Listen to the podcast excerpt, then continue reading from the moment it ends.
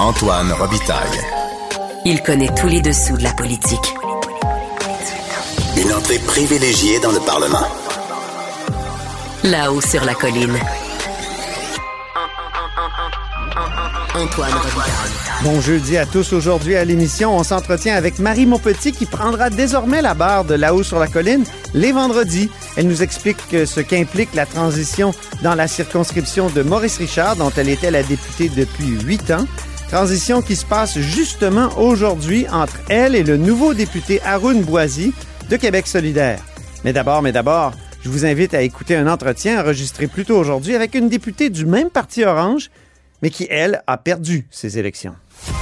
Antoine Robitaille. Il décortique les grands discours pour nous faire comprendre les politiques. Là-haut sur la colline. Ma prochaine invitée était un peu une chouchou de notre émission, principalement parce qu'elle s'était distinguée par sa fougue au Parlement et dans la défense de ses dossiers. Mais la démocratie a parlé lundi et elle a perdu son siège de Rouen-Noranda-Témiscamingue par quelques 4000 voix euh, aux dépens du néo-caquiste Daniel Bernard. Bonjour, Émilise Lessard-Terrien. Bonjour Antoine Robitaille. Donc, on dit maintenant ancienne députée de Québec solidaire. Euh, euh, je commencerai en disant ben, à quelque chose malheur est bon. Euh, vous, vous, allez vous rapprocher de votre famille, de vos enfants très jeunes. C'était quand même éprouvant la, la, la route là, euh, et, et, la distance entre le Parlement et votre circonscription. Vous aviez même fait un accident de voiture à un moment donné ou de pick-up pour être plus précis. Euh, ben oui, en même temps, on réalise toute l'ampleur de ce qu'on perd une fois qu'on le perd. Puis, ouais ces sacrifices-là étaient euh, étaient mesurés à chaque fois, puis en valait la peine pour le travail que je pouvais faire pour représenter les citoyens et citoyennes de Témiscamingue, mais plus largement pour participer à la lutte de Québec solidaire pour améliorer la vie de tous les Québécois, puis pour lutter contre la crise climatique. Donc, euh, je, je, suis pas en, mesure aujourd'hui de vous dire à quel point j'ai gagné dans cette euh, dans la perte de cette élection-là. Êtes-vous fâché contre vos électeurs? Non, je suis pas fâchée contre mes électeurs. Il y a, il y a vraiment un raz de marée caquiste euh, extrêmement fort euh, qui est euh, jusqu'à maintenant encore inexplicable. Au contraire, les électeurs, je les ai sentis derrière moi tout au long de la campagne, plus que jamais. Je sais plus combien de fois on m'a arrêté dans la rue, où on a, où les, les, automobilistes ont descendu leur fenêtre de, de l'auto pour m'encourager, me dire qu'ils allaient voter pour moi, qu'ils étaient contents du travail. Depuis, en fait, depuis le début de l'été, que j'ai vraiment senti les gens derrière moi. Euh, donc, on s'explique mal pourquoi, comment, comment ça a pu prendre une, une tournure de telle sorte, mais en même temps, quand on regarde à l'échelle du Québec ce qui s'est passé, ben c'est un run Marie euh, malheureusement. Inexplicable dans, dans, dans quel sens? Euh, je sais que là, vous sentiez sur le terrain quelque chose de, de fort en votre faveur, mais est-ce que c'est pas explicable assez facilement? L'appui, je, je, pense euh, par exemple à, la pandémie où le, premier ministre a pas mal connecté avec les Québécois, à, une certaine vision du, du nationalisme, de l'héritage euh, français du Québec euh, qu'on doit perpétuer. Est-ce qu'il n'y a, pas, y a quand même pas des, des explications assez faciles à trouver? Mais moi, sur, le terrain, euh, on sentait beaucoup, beaucoup de colère par rapport au, mandat CACIS, euh, le réseau de la santé en Abitibi-Témiscamingue qui s'effondre littéralement, puis pour lesquels on n'a pas l'attention qu'on, mériterait d'avoir pour mm-hmm. euh, qu'on puisse avoir des solutions adaptées à notre région. Bon, le dossier de la fonderie, on en a, on en a abondamment parlé. Donc, pour, pour moi, ça reste encore difficile à comprendre. Les gens, tu sais, euh, dans les sondages locaux qu'on a, euh, qui ont été menés par euh, pas par nous, mais par d'autres, la santé, l'environnement, ça fait partie. Ce sont les priorités des gens en Abitibi-Témiscamingue. Donc, est-ce que c'est les, les, autres partis se sont effondrés. Là. Nous, on en est quand même sorti avec 30% mais les libéraux ont fait entre 3 et 4% ici dans Rwanda de Témiscamingue. Le, le Parti québécois tout juste atteint euh, dépasser le seuil du 10% il me semble. On, donc, ce vote-là s'en est en allé euh, euh, à la CAQ, mais bon, je, pour moi, il y aura une analyse qui sera faite là, par la suite, puis je laisse cette analyse-là aux analystes. Il y a Claire Bolduc, la préfète euh, du comté de Témiscamingue, qui a déclaré que l'attitude et les positions des milices des de Québec solidaire ont parfois nuit à certains dossiers politiques. Qu'est-ce que vous répondez à ça? Est-ce que vous pensez que ça peut être une des explications? Non, je trouve ça très injuste comme analyse de la part de la préfète du Témiscamingue. Euh, il y a des dossiers sur lesquels j'ai travaillé qui ont débloqué sous mon mandat. Je pense notamment à l'eau potable à Anglier. Euh, je pense euh, à, aux différents projets des municipalités qu'on a accompagnés pour lesquels on a eu des excellents commentaires.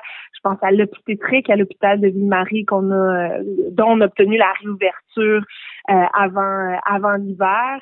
Euh, donc, je, je, ne comprends pas d'où tient cette analyse-là de la part de Mme Molduc, mais je la trouve, je la trouve plutôt injuste après quatre ans où j'ai, euh, j'ai travaillé collaboré avec les du Celui qui va vous succéder, Daniel Bernard, euh, a déjà été un lobbyiste des minières et il a changé d'allégeance à quelques fois, à quelques reprises. Là, je, moi, je l'ai rencontré quand j'ai été de passage dans votre circonscription. Je lui ai dit Hey, Daniel, euh, vous avez changé de, couleur politique. Il dit Ben oui, c'est pas la première fois. J'ai déjà été au Parti québécois. Qu'est-ce que vous pensez de ce successeur-là sur le siège, euh, sur euh, donc le siège de, de Rouen-Noranda-Témiscamingue? Ben, c'est sûr que je trouve ça un peu inquiétant parce que Daniel Bernard a été député pour le Parti libéral du Québec pendant huit ans. C'est sous son premier mandat que s'est négocié la première norme, notamment de la fonderie 1. Euh, sous son mandat en 2011, que la norme québécoise pour l'arsenic a été décrétée à 3 nanogrammes. Il était député à ce moment-là de Rwanda-Témiscamingue. Il savait très bien que nous, la fonderie avait un droit de polluer jusqu'à 200 nanogrammes, 67 fois la norme québécoise. Euh, on n'a pas entendu M. Bernard lever le petit doigt dans ce dossier-là à ce moment-là. Euh, je me souviens très bien aussi en 2009 quand il y a eu la marche verte au Témiscamingue parce que l'ensemble des acteurs locaux, les acteurs du milieu, les citoyens, les citoyennes trouvaient que le Témiscamingue ne recevait pas sa juste part euh, de la part du gouvernement libéral et c'était lui qui était là à ce moment-là pour pour euh, pour défendre le gouvernement dans la région. effectivement, Monsieur Monsieur Bernard était aussi conseiller municipal oui. Euh, au conseil de ville et s'était prononcé en faveur du 3 nanogrammes pas plus tard qu'en juillet dernier. Et maintenant, depuis qu'il porte les couleurs de la CAQ, ben, se contente d'un 15 nanogrammes, donc cinq fois encore euh, la norme québécoise. Et dans, dans euh, quelques années aussi, le 15 nanogrammes, c'est quoi? C'est dans cinq ans, ça? Oui. C'est seulement dans cinq ans, donc on ne protège pas la population pour les cinq prochaines années.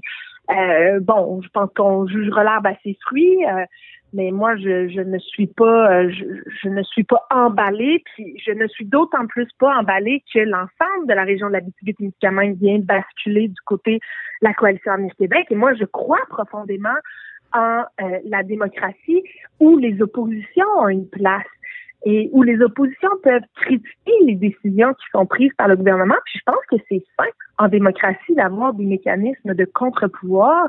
Et là, pour ma région, on n'en a plus de mécanismes de contre-pouvoir.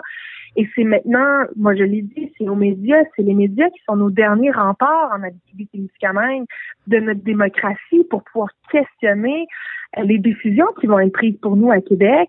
Et ça, ça ça me ça m'angoisse parce que on le sait qu'ils sont pas très friands, les députés caquistes, de, d'entrevues de, puis de, de, de rendre des comptes. On l'a vu avec la députée en Abitibi-Ouest qui nous l'avait clairement dit que c'était... Oui, Suzanne Blais avait dit, euh, oui, effectivement.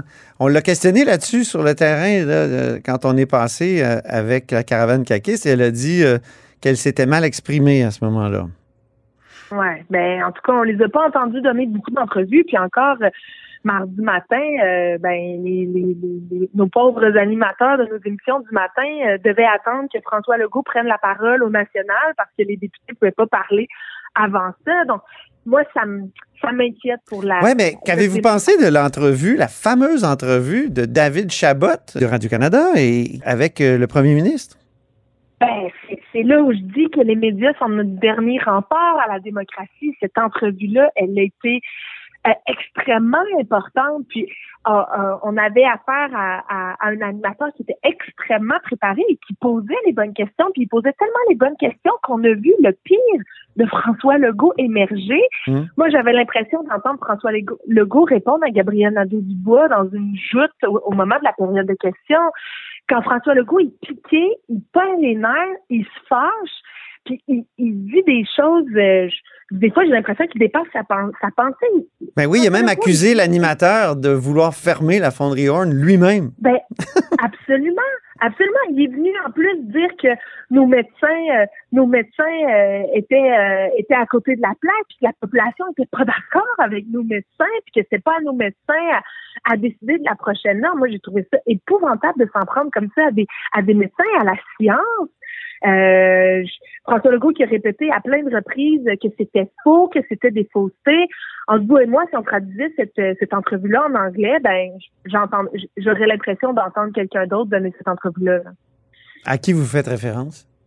Ben, en tout cas, quand on parle de dire des faussetés comme ça, moi j'entends fake news, hein. Ah oui. Puis je pense que, je veux dire, la science, elle est, elle est extrêmement claire. Puis le 15 nanogrammes, dans 5 ans, ça ne permet pas de protéger la santé de la population de Rouen-Noranda. Mais c'est pas ça que dit le, directeur de la santé publique, Luc Boileau. Il dit que 15 nanogrammes, euh, dans 5 ans, euh, les gens vulnérables vont être quand même protégés à ce moment-là, non? Ce qu'il a dit, c'est que le 15 nanogrammes protège effectivement les plus les plus euh, les plus vulnérables. Mais, mais ça veut dire qu'au-delà de 15 nanogrammes, on ne les protège pas. Et donc, 15 nanogrammes en 2027, ça veut dire que pour les cinq prochaines années, nos plus vulnérables ne seront pas protégés. Et Dr. Boileau l'a reconnu lorsqu'il est venu euh, à Rouen-Noranda au début du mois de au début du mois de septembre que cinq ans, c'était trop long.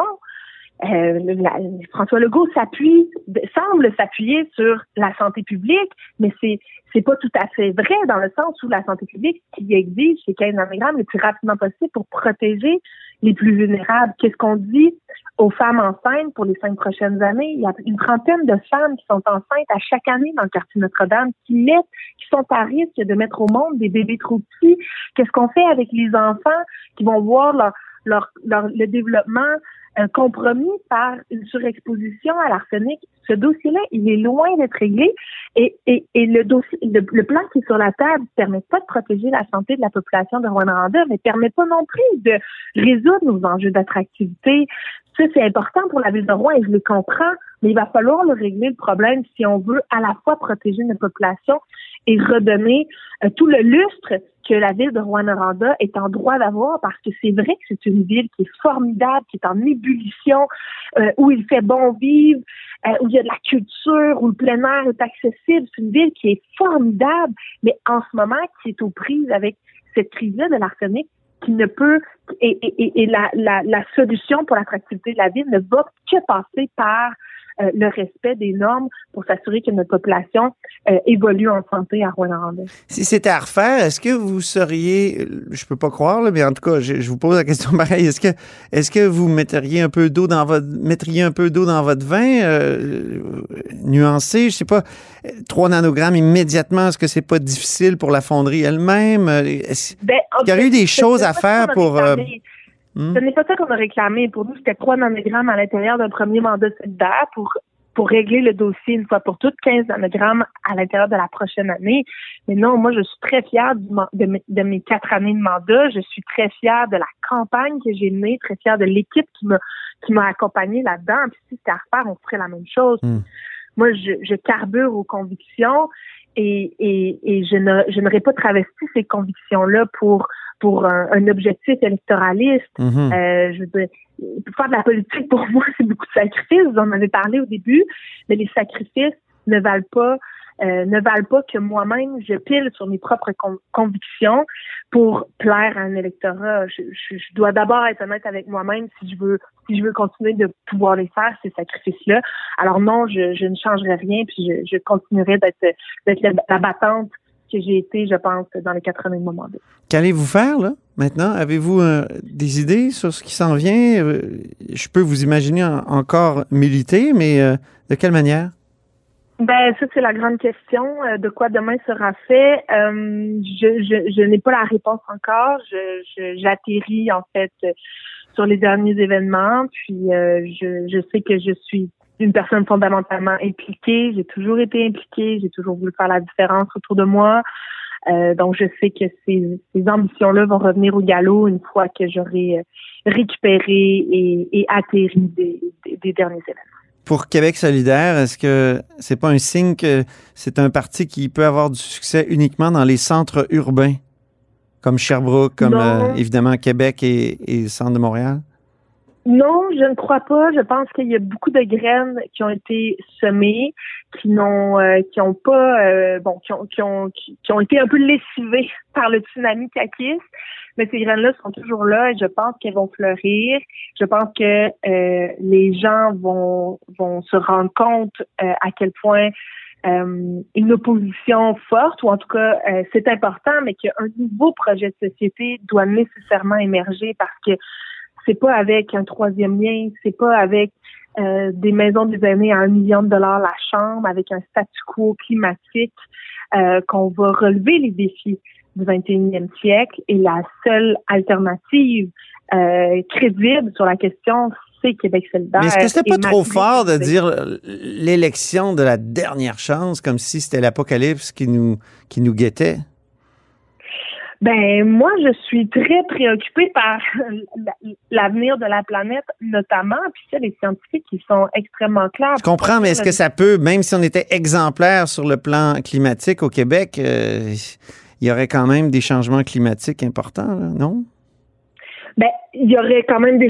parce que c'est parce que c'est la Chine, c'est les États-Unis, c'est les autres pays, euh, beaucoup là qui. Oui, mais mais en même temps, est-ce qu'on doit être à la remorque des autres? Est-ce qu'on peut pas être au devant puis hmm. fournir l'exemple pour le reste du monde? Moi, j'y crois profondément. Puis je pense que, euh, je veux dire, il va préparer le terrain à, ce qui nous attend, c'est extrêmement important de rendre nos communautés plus résilientes, plus fortes, plus euh, plus euh, plus empathiques les unes envers les autres. Moi, je pense que c'est des c'est des clés importantes pour faire face aux défis qui nous attendent. Et nous, on avait, on avait des, des pistes pour mettre en marche ces communautés dans cette, dans cette, euh, sur cette voie-là. Euh, bon, ça, ça n'aura pas été cette fois-ci, mais je pense que des graines qui ont été germées. Le Québec solidaire a quand même fait des scores, euh, euh d'excellents scores dans hmm. plusieurs comtés en finissant entre autres deuxième et en augmentant considérablement les gains. Euh, c'est des graines qui ont été semées, qui vont germer et qui nécessairement vont fleurir en 2026 si on va arriver encore plus près que jamais. Merci beaucoup, Émilie Lessard-Terrien. Bonne continuation, puis au plaisir de vous reparler d'Abitibi, de Rouen ou de tout autre sujet. Merci beaucoup. Au revoir. Au revoir.